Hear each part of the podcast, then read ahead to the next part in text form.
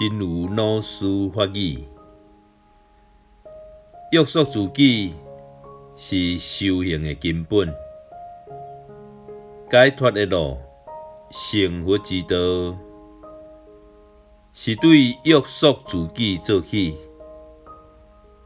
在所有的境界内底，请你将眼光向对自己的心念，搁斟酌看咱的嘴伫咧讲啥物，咱的行为伫咧做啥物，一定爱白条咧，毋通做恶业，这是修行上重要的代志。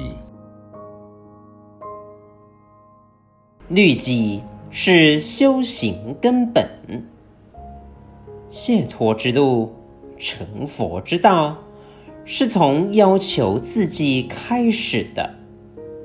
在一切境界中，请把目光转向自己的心念，再看看嘴在说什么，身在做什么。一定要把持，不要造恶业，这是修行最重要的事情。希望先生四季发育第一六五则。